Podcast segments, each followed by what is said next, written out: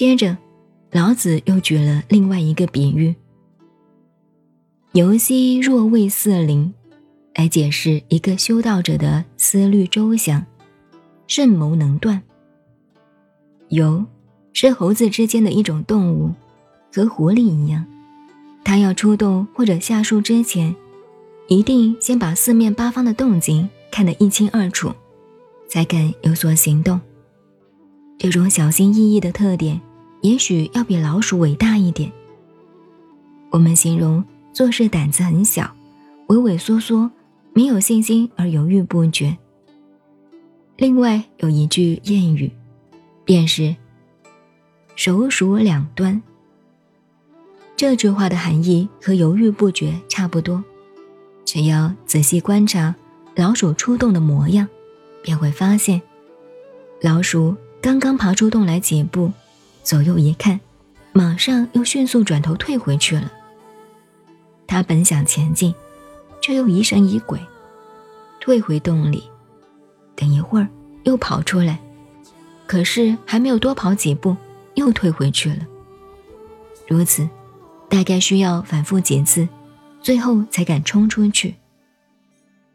油这种动物也是一样的，它每次行动。必定先东看看西瞧瞧，等一切都观察清楚，知道没有危险，才敢出来。就是说，修道的人在人生的路程上，对于自己，对于外界，都要认识的清清楚楚。游兮若为四邻，如同游一样，好像四面八方都有情况，都有敌人。心存害怕，不得不提心吊胆、小心翼翼。就算你不活在这个复杂的社会里，或者只是单独一个人走在旷野中，就算是没有敌人了吧。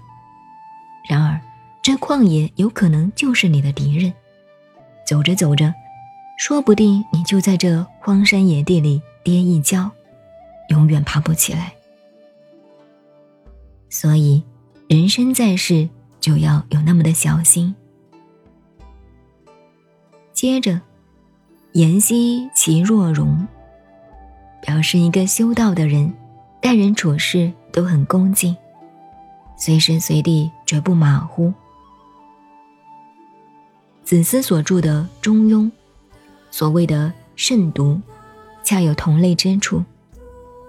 一个人独自在夜深人静的时候。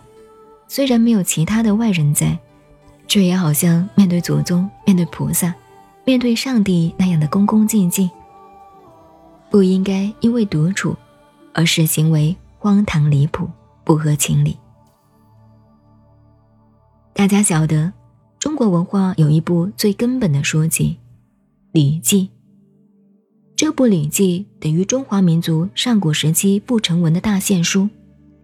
也就是中华文化的根源，百科宝典的依据。一般人都以为《礼记》只是谈论礼节的书而已。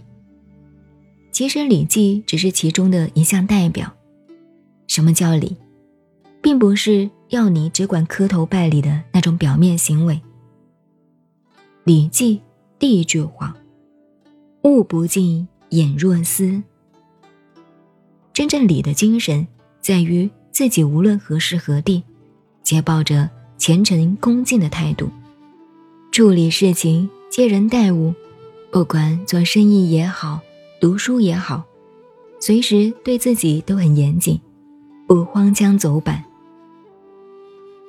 眼若思，眼是形容词，非常自尊自重，非常严正、恭敬的管理自己。